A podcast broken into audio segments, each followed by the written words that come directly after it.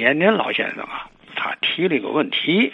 就说关于这个呃南竹林、北竹林村的地名的由来，我呢就试着回答一下吧。这个西站的东边啊，啊有一条街道啊，叫这个北营门西马路。它这个路南呢，造厂这一带呢，叫这个南竹林村。这个路北呢，过了这个汉桥子，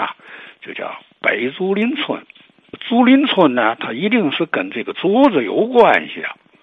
呃，可是那个天津呢，这个地方呢，它这个气候啊，还有这个水土的这个原因吧，它不适合种这个竹子。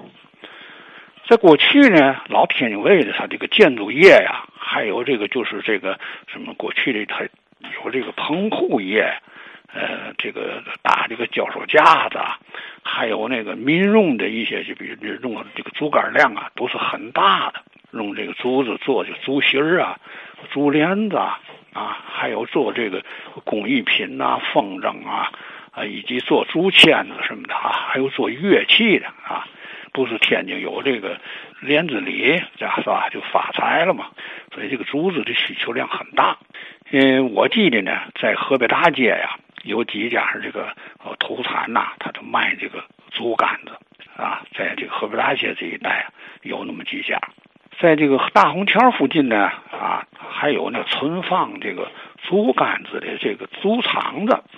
这个曾经呢，在这个六十年代初期吧，啊，呃，这个竹厂子着把火，嗯，这些竹竿子呢，它是通过呢这个漕运呢，从南方运来的，这个在南运河啊，这个河岸边上的话，还有在这个子牙河边上的话。都呢有这个猪场的作为转运站，这个存放这个竹竿子呢，它是立着存着，它不能够啊，呃，这个放这个躺下啊，一个它有损失，再一个它也就可以这个变弯了，是吧？所以这个它为了省地方吧，啊，它都立着这个存着，它立着存着呢，啊，在远处一看呢，那就形成了一片的竹林子才一样了。所以呢，啊，这个地方呢，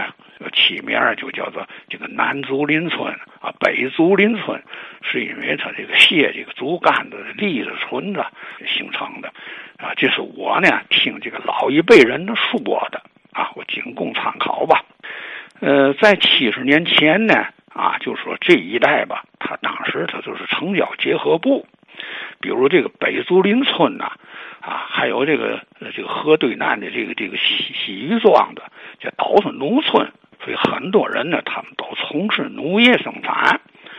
北竹林村呢，它的这个农田地呢，它大都在这个西站呐，呃，它这个子牙河的两岸，呃，天津人呢，把子牙河叫西河啊。这个西河两岸的河南呢，就是这个呃西菜园啊、北菜园、义和村呐啊这一带。这子牙河北边呢，啊，这一带呢，啊，就是有这个呃刘家房子啊、刘家码头、羊嘴啊等等这些地方，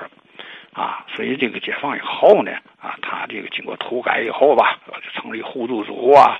呃农业社呀，啊，所以这个呃土地呢，就分到各个村了。北竹林村呢，它离市里太近了，所以它这个地呢也就没有了。呃，近些年来呢，在这个西站呢，它这个地区进行重新规划，所以旧貌呢就换了新颜了。呃，竹货生意啊，过去在天津卫挺红火。嗯，竹货的货场，哎，在这块竹子都都都立着放啊，大老远一看，好嘛，竹林一片呢，这么给叫响的。这是徐先生听说过的版本。是不是这么回事呢？回头啊，再请其他老先生们给谈谈哈。呃，这个南北竹林呢，呃，挺好听的名字啊，这个保留下来了。呃，并且这一带还真出了点名人啊。我记得说郭德纲就是北竹林村人士哈，你看火遍大江南北的娱乐明星啊。